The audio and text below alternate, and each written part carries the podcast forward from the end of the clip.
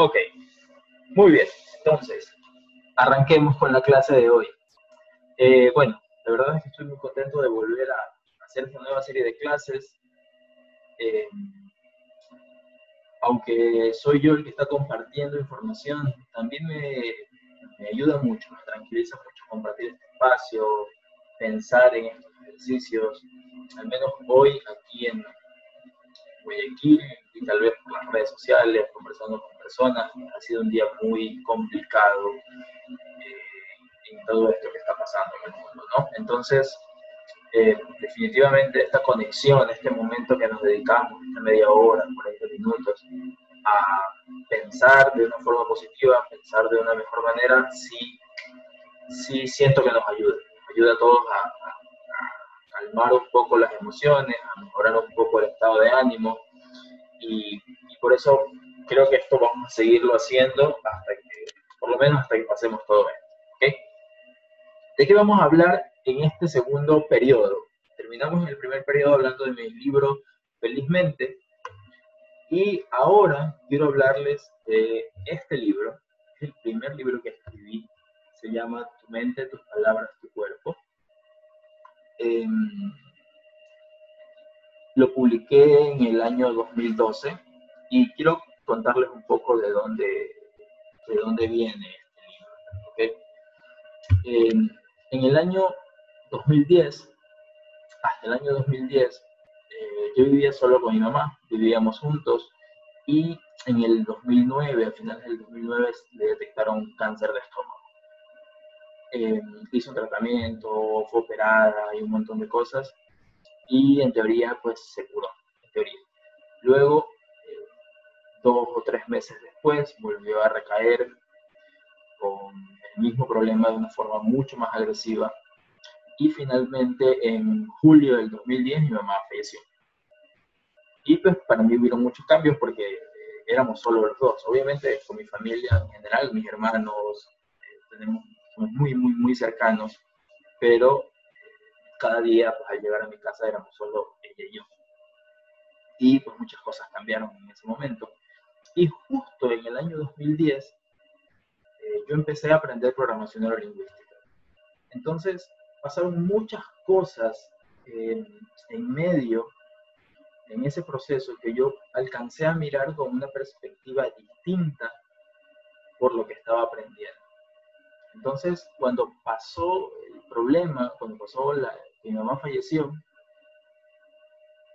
em, pasaron unos dos meses, recuerdo que habrán sido dos o tres meses de duelo normal, ¿no? de, sentir esa ausencia, de sentir esa falta de, de alguien, de sentir el dolor, y luego una noche me acuerdo que me desperté y, me pregunté, ¿qué puedo hacer con esto que pueda convertirse en algo positivo? Con, esto, Recuerdo que solo pensé así con esto, lo pensé de una forma muy general. No pensé si era el dolor o era eh, el hecho de, de que mi mamá estuviera o el hecho de que mis rutinas cambiaron por completo. Simplemente pensé cómo esto puede servirle a alguien más. Entonces, en programación neurolingüística, normalmente nos enfocamos no en, no en preguntar por qué sucede algo, sino en preguntar cómo sucede algo. Por ejemplo, la semana pasada conversamos mucho sobre la ansiedad, sobre la preocupación. Si yo le pregunto a alguien por qué está ansioso, probablemente sepa por qué. Ahorita me va a decir que bueno, las noticias, bla, bla, bla, y eso me pone ansioso. Ok, ya sé por qué está ansioso. Saber por qué está ansioso no le da una solución a la ansiedad, solamente le da una explicación.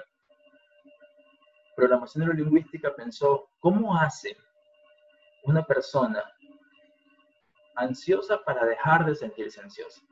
¿Cómo hace una persona eh, que normalmente mantiene una actitud positiva incluso en las circunstancias más difíciles. ¿Qué hace en su cabeza? ¿Cuál es el proceso de su cuerpo, de sus emociones? ¿Qué, qué paso sigue para mantenerse ahí de esa forma cuando otros no lo pueden? Obviamente, en términos generales podríamos decir la actitud. Pero actitud es algo que no, no es una palabra de la que yo pueda aprender a hacer algo. ¿sí? Si yo veo a alguien y, esa persona me dice, ten buena actitud. Ok, pero ¿cómo hago eso? ¿Cuáles son los pasos? Programación neurolingüística se encarga mucho de esos pasos. Y como lo estaba aprendiendo, pensé justamente en eso. Eh, luego comencé a preguntarme, a ver, ¿por qué hay gente que se muere de una enfermedad terminal? ¿Y por qué hay gente que se cura de una enfermedad terminal? Y a veces uno podría inmediatamente pensar, bueno, depende de tu nivel de salud o depende de tus recursos económicos.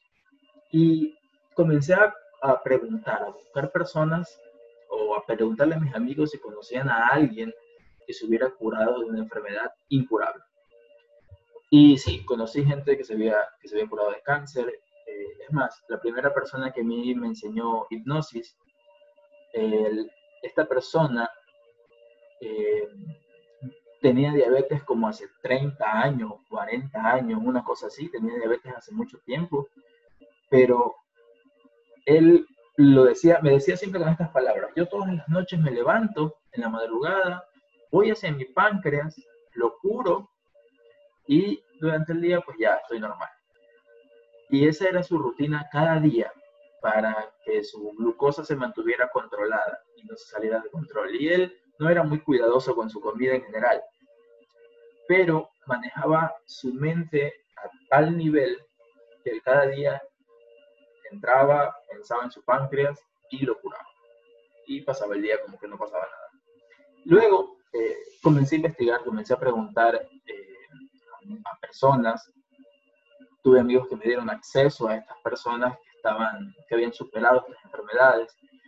Y, y de esa manera armé como pequeñas, pequeñas porciones de ideas o cosas que estas personas hacían, entre esos la actitud, la fe, procesos eh, de imaginación, eh, ideas muy, muy específicas en cómo se hablaban, en las palabras que usaban, las cosas que no se permitían decir, cosas que sí se permitían decir.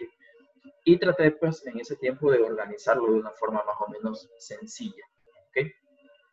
Y de eso básicamente es lo que se trata este libro y lo vamos a estar viendo en, en, algunos detalles. Obviamente utilicé las herramientas de programación neurolingüística para explicar esto y hacer que sea fácil de entender y que cualquier otra persona pueda aprovechar eso.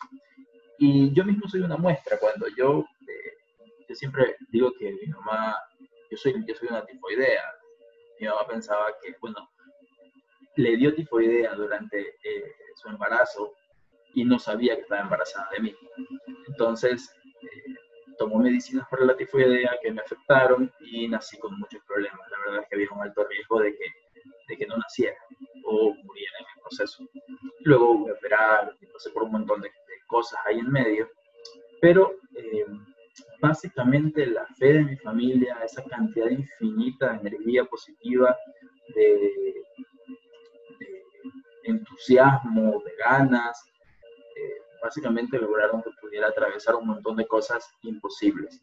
Entonces, eh, luego cuando, cuando pasó esto en el 2010, básicamente me obsesioné por lo imposible a nivel corporal, a nivel de la salud. Yo empecé realmente a estudiar un montón de cosas sobre sanación y cosas por el estilo desde que tengo 15, como lo que enseñaba el otro día de Chikung. Pero cuando cumplí 20 y cuando empecé a hacer esto, cuando empecé a, investigar sobre, sobre estas personas, descubrí que habían cientos de formas. Hubo gente que hizo terapias alternativas. Eh, hay una chica que recuerdo mucho que ella eh, solo fue a una iglesia, hizo una oración y de repente solo sintió que algo en su cuerpo cambió y ya está, no pasó más. Entonces, lo que vamos a intentar estudiar en, en, este, en esta parte es qué hacen estas personas cómo hacemos nosotros para fortalecer nuestra salud, para fortalecer nuestro bienestar desde nuestra mente y nuestras emociones.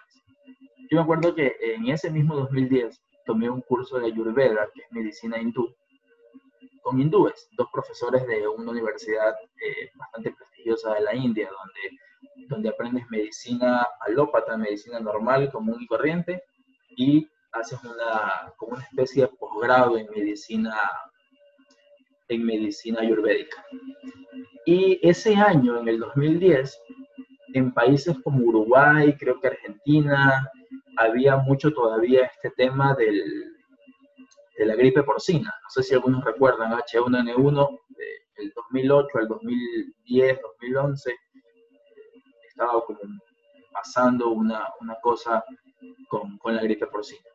Entonces, me acuerdo que estos hindúes vinieron acá a Ecuador, a Quito, me fui a Quito ese taller, y lo primero que ellos comentaban, eran un par de personas que tendrían 70 años más o menos, y ellos comentaban que ellos venían de Uruguay, no habían tomado ningún tipo de vacunas ni medicinas convencionales o medicinas de acá para, para H1N1, y llevaban haciendo una gira como de tres o cuatro meses y nunca se habían contagiado. Y ellos contaban una anécdota que es interesante. Ellos dicen que los hindúes en la India, hace miles de años, ellos tienen cosas un poco raras, eh, hace miles de años, ellos tuvieron una especie de libro que hablaba sobre microbios, hablaba sobre organismos pequeños que podían lastimar el cuerpo. Pero luego lo quitaron de, de la medicina tradicional ayurvédica porque ellos decían que bastaba con que tu sistema inmune esté fuerte, que siempre hay virus, siempre hay bacterias en el ambiente, pero lo importante es mantener el sistema inmune elevado, más que enfocarse en estudiar eh, los virus. Obviamente, un punto de vista un poco radical para nosotros. Pero me pareció interesante, interesante saber que, que ellos se manejaban, al menos estas personas, se manejaban mucho con esa filosofía de no preocuparse por, por virus, sino más bien preocuparse por mantener su propio sistema muy elevado. Y ellos decían que hacían dos cosas para esto. Uno, una alimentación muy adecuada. La medicina ayurvédica, la medicina hindú tiene como cosas muy puntuales para cada tipo de persona, para los días, para las estaciones en cuanto a alimentación. Eh, el otro día conversamos un poquito de, de este tema también con, con César. Y la segunda cosa ellos decían, si yo atiendo a alguien y veo que su problema es estrés, yo decía, puedo recetarle que vaya a su casa y descanse tres o cuatro días, porque las emociones son, producen un impacto altísimo sobre el sistema inmune. Entonces, eh, esas dos cosas me acuerdo que me hicieron mucho clic y me ayudaron a unir lo que estaba pasando eh, con, mi mamá, lo que había pasado con mi mamá, lo que estaba investigando de la gente y, me pareció que era esencial. Así que básicamente eso es lo que, de eso sale toda esta idea. Entonces, quisiera, eh, quisiera chequear un par de cosas específicas aquí por las que empecé. Y, y una de esas es algo que empecé haciendo en este libro era cambiando el significado de las palabras. El otro día conversamos ya sobre eso, pero no sé si ustedes se dan cuenta, cuando hablamos, por ejemplo, de cáncer, la gente inmediatamente lo asocia con muerte. Cuando hablamos de, no sé, ahora, cuando hablamos de COVID, la gente lo asocia inmediatamente con muerte.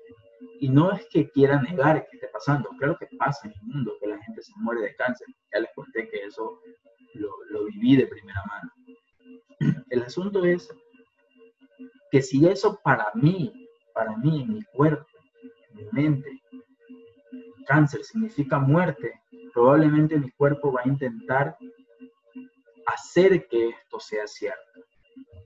Va a intentar lograr que, que realmente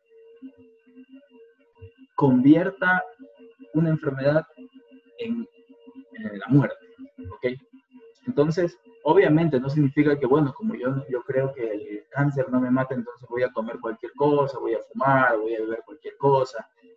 Obviamente que no, hay que tener una congruencia en todos los sistemas. Eh, o sea, si, si no creo que, que, una enfermedad como por ejemplo ahora este virus de, pueda matar, no significa que voy a salir por ahí sin protección, sin mascarilla, saludar de beso a todo el mundo. Definitivamente no. Pero preparo mi sistema para que en caso de que eso llegara a mi cuerpo, inmediatamente reaccione de la forma más positiva posible. ¿okay? No, sé si me explico.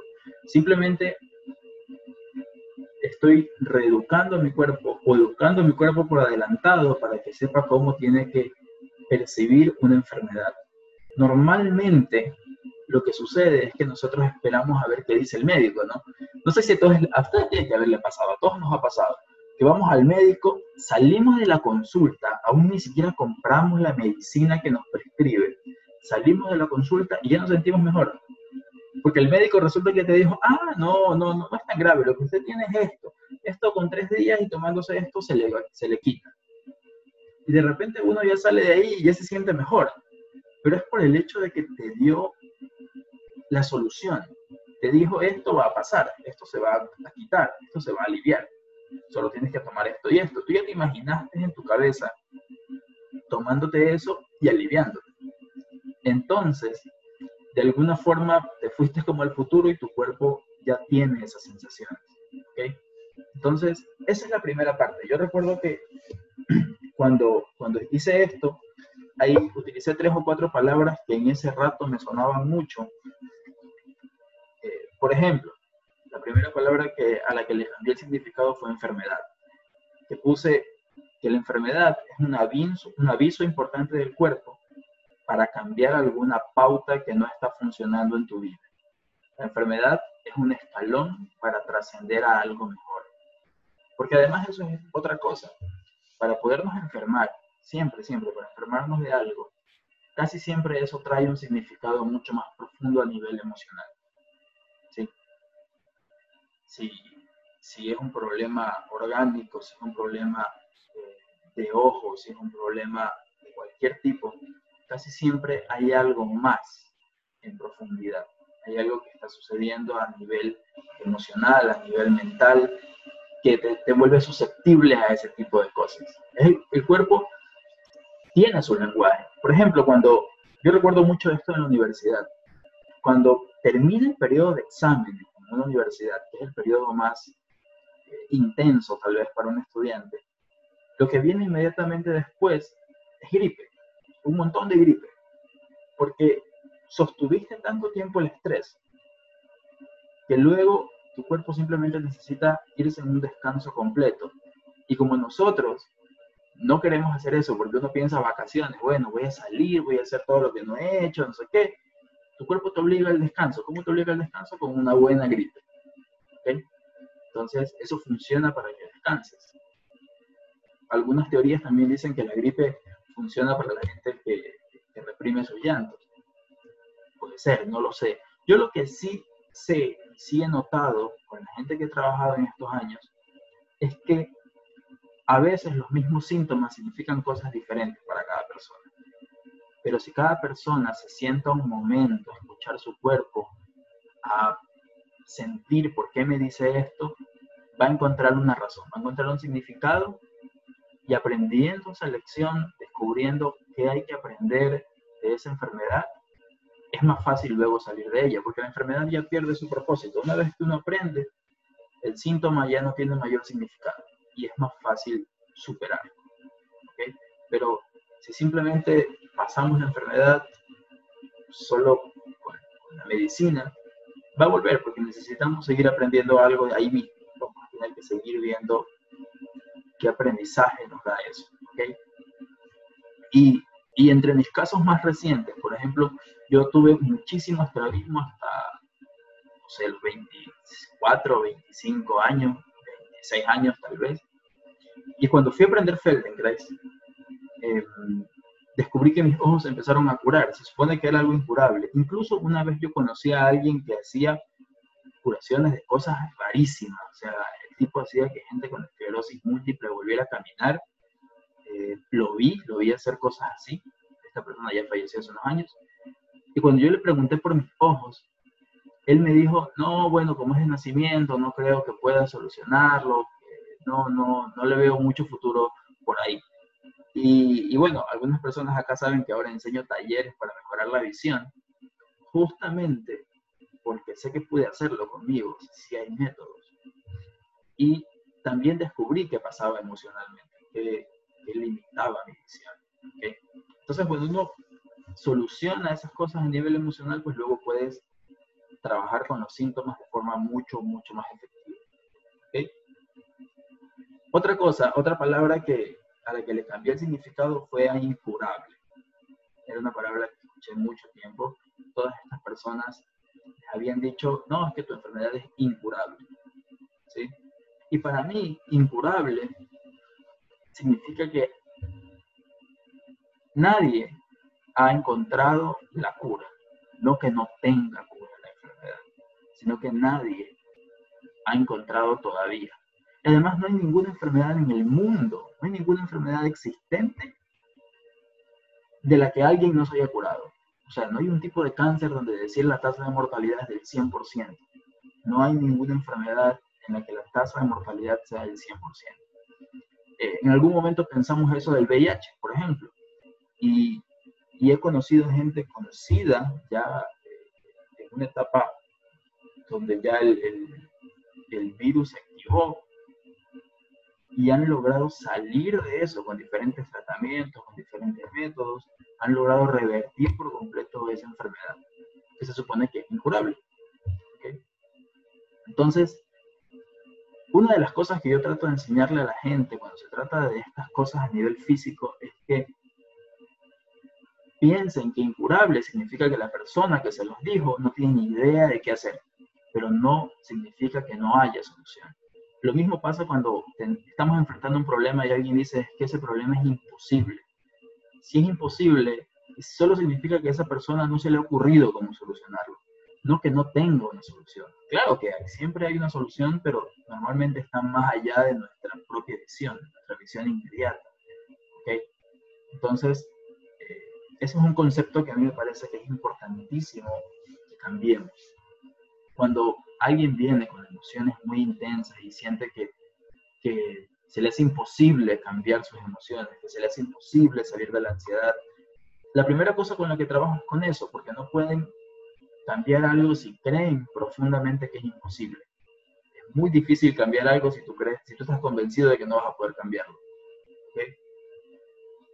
Y luego, eh, el, otro, el otro concepto que, que modifiqué y, estos conceptos tienen que ver con, con, mi propia situación, con lo que yo viví y son las formas en las que yo utilizo estos conceptos para eh, transformar mis emociones. Muerte. Muerte es el único cambio de casa donde no vemos nuestro nuevo hogar hasta el momento en que ya nos mudamos.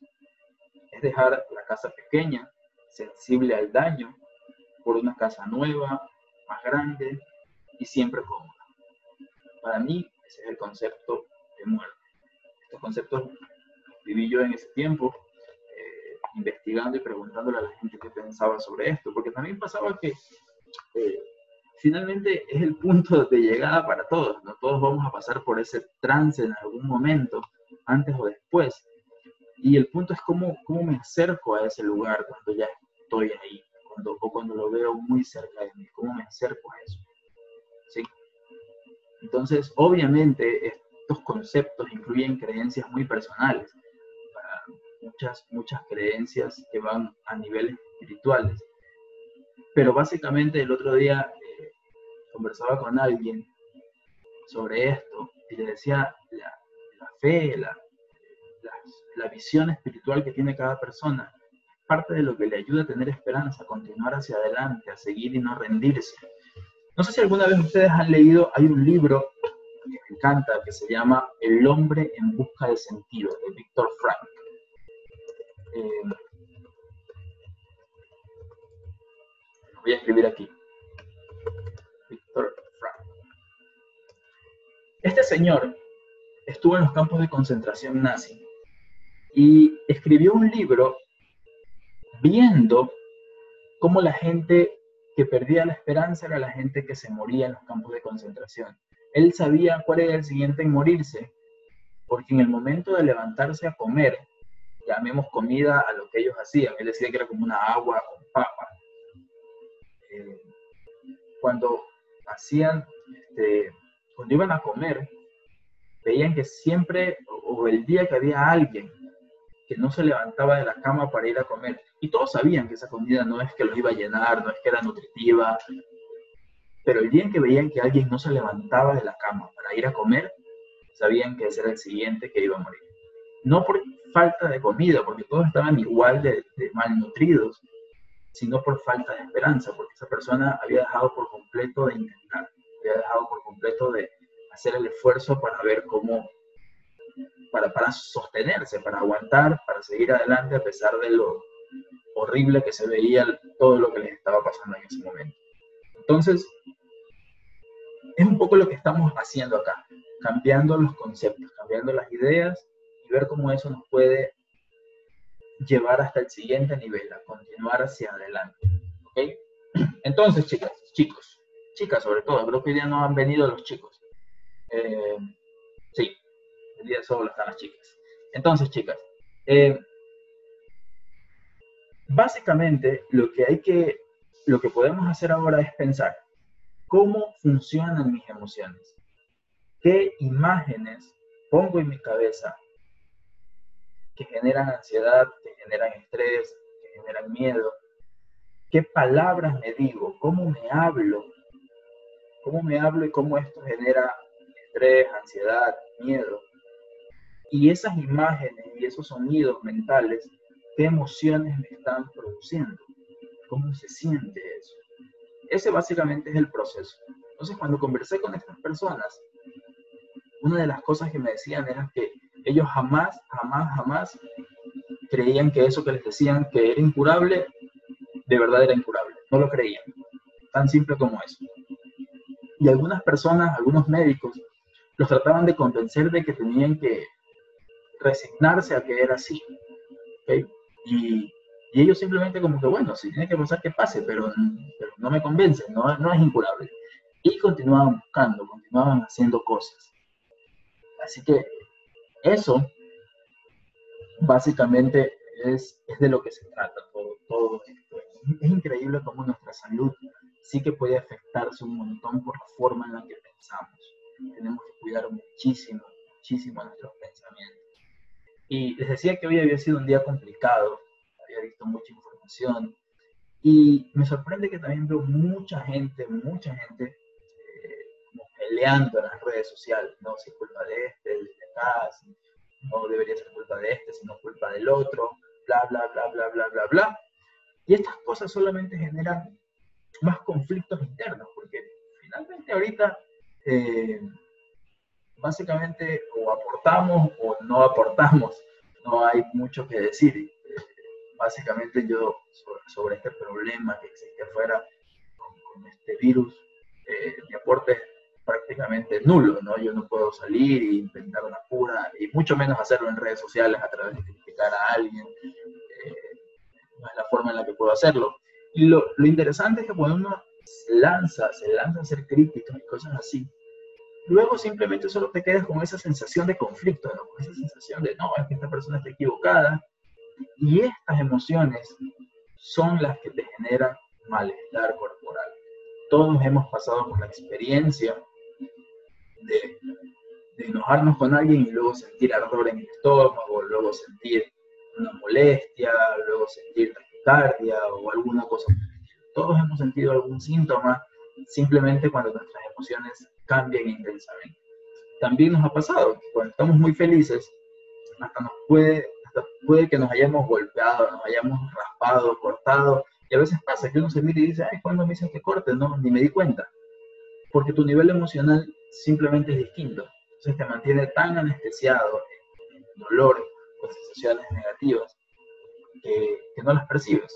¿Ok? Entonces, antes de terminar, básicamente estas son algunas cosas generales, generales de lo que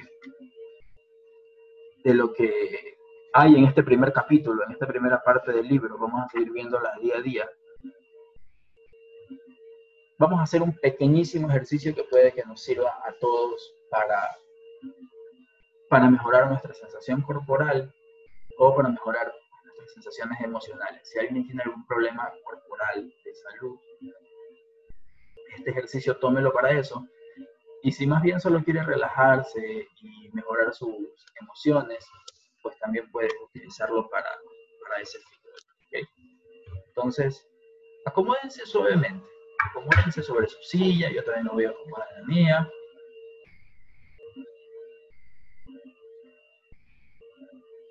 Relájense.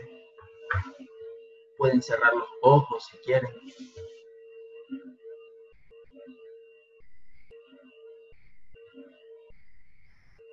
Respiren un poco más despacio. Noten las sensaciones de su cuerpo, cómo están en este momento las sensaciones de su cuerpo.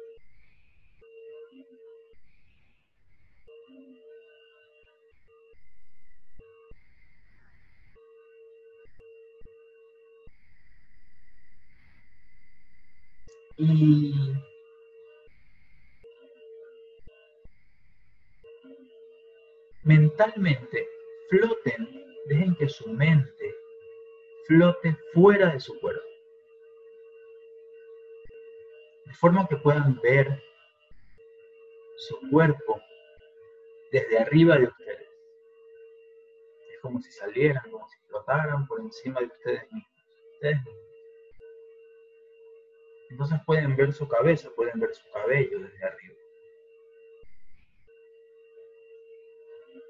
Y muévanse frente a ustedes, mírense de frente.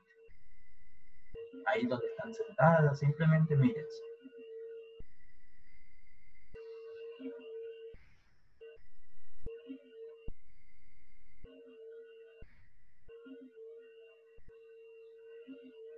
Y noten cómo se hablan mentalmente. Noten si mientras se observan, hacen algún juicio sobre ustedes mismos. Si se dicen, está bien, está mal, está enfermo, está sana, porque te sientes estresada, o tengo ansiedad, o tengo lo que sea. Noten, noten todas esas cosas. Y simplemente dejen que los pensamientos pasen en su cabeza.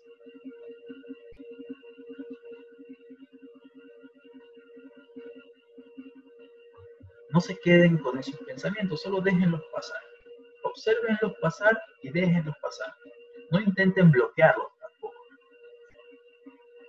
Solo noten ese pensamiento. Ah, estoy pensando en ansiedad. Interesante. Y déjenlo ir. Ah, estoy pensando en que estoy muy saludable y bonita. Qué bien. Y déjenlo ir.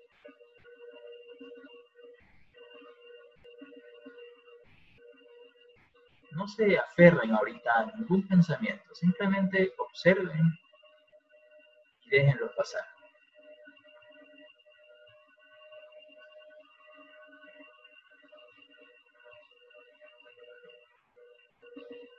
Tómense al menos un minuto para simplemente observar los pensamientos, sin hacer nada, sin intentar aferrarse a ninguno, ni positivo ni negativo, a.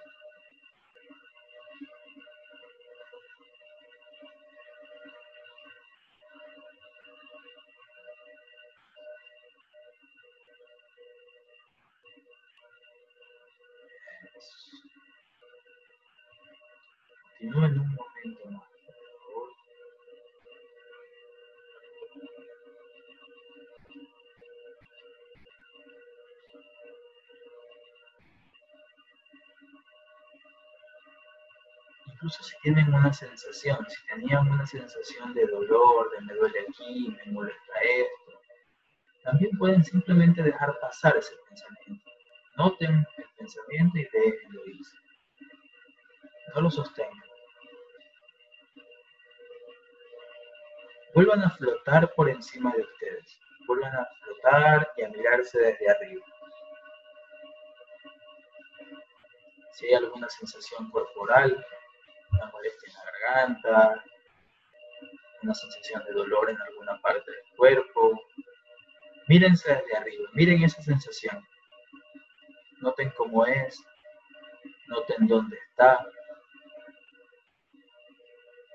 No intenten cambiarla, solamente observen desde arriba, como si su cuerpo fuera transparente y pudieran notar solo estas sensaciones.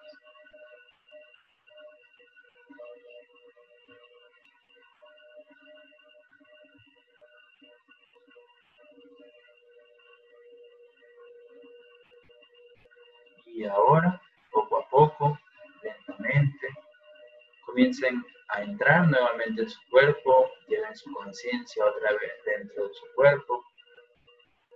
vuelvan a sentir normalmente sus manos, sus pies, sus hombros. Poco a poco vayan abriendo los ojos de nuevo, despertándose. Noten cómo respiran, cómo están las sensaciones, cómo se sienten después de este momento.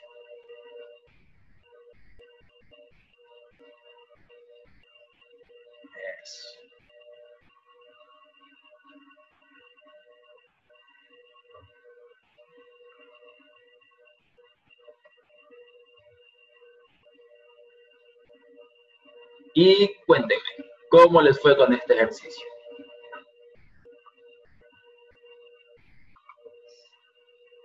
Celi, Denise, Jessica, Marita, qué bueno, más tranquila, más paz, Mariel, un poco más relajada, qué bueno, gracias, de nada, de nada, Jessica, Y es un ejercicio muy simple que ustedes pueden hacer en cualquier momento, cualquier momento. Sientes que el aire entró un poco más hacia la parte más baja del abdomen. Qué bueno, qué bueno. Eso es bueno, significa que los pulmones se están llenando mejor. Genial. Así que de eso se trata básicamente, chicos. La habilidad de de controlar nuestros pensamientos y nuestras sensaciones. Si nosotros nos dedicamos un tiempo, eh, y no me refiero a cinco minutos, sino unos tres meses cada día, al menos media hora, simplemente a sentirnos bien. No tienen idea de cuánto, cuánto cambiaría nuestras vidas. Por eso mucha gente hace meditación, porque la meditación permite eh, tal vez sentirnos bien si lo orientamos hacia allá, pero también hay mucha gente que hace meditaciones donde simplemente se despega de las emociones, de las sensaciones positivas o negativas. Y eso hace que nuestro cerebro pueda resetearse y empezar otra vez desde un lugar más limpio, más vacío. Eh, Marita dice, al principio creo que estaba juzgándome por lo despeinada cuando me miraba desde arriba, pero luego ya no me busqué, solo disfruté de verme a mí misma en paz y fue bonito, genial. Qué bueno, qué lindo. Eso es importante. De eso, de eso se trata este, este ejercicio. ¿Alguna pregunta acerca del ejercicio? Ay, mientras espero a ver si alguien me quiere hacer alguna pregunta, les voy a contar una historia más que me ayudó a pensar en este libro cuando yo, cuando yo hacía artes marciales a diario, tenía maestro y todo, había un entrenamiento que duraba 100 días, eh, que recuerdo que nunca lo pude completar llegué hasta el día 98, ya les voy a contar la historia. Em, el entrenamiento consistía en 100 días sin ver televisión, sin escuchar música, sin escuchar la radio en ese tiempo. Eh, obviamente ahora incluiría sin redes sociales. Entrenamiento cada día, todos los días había que entrenar al menos una hora de mi cuerpo. Em, sin comer eh, carne de res, me parece que era una vez a la semana que se podía comer carne de res, una vez.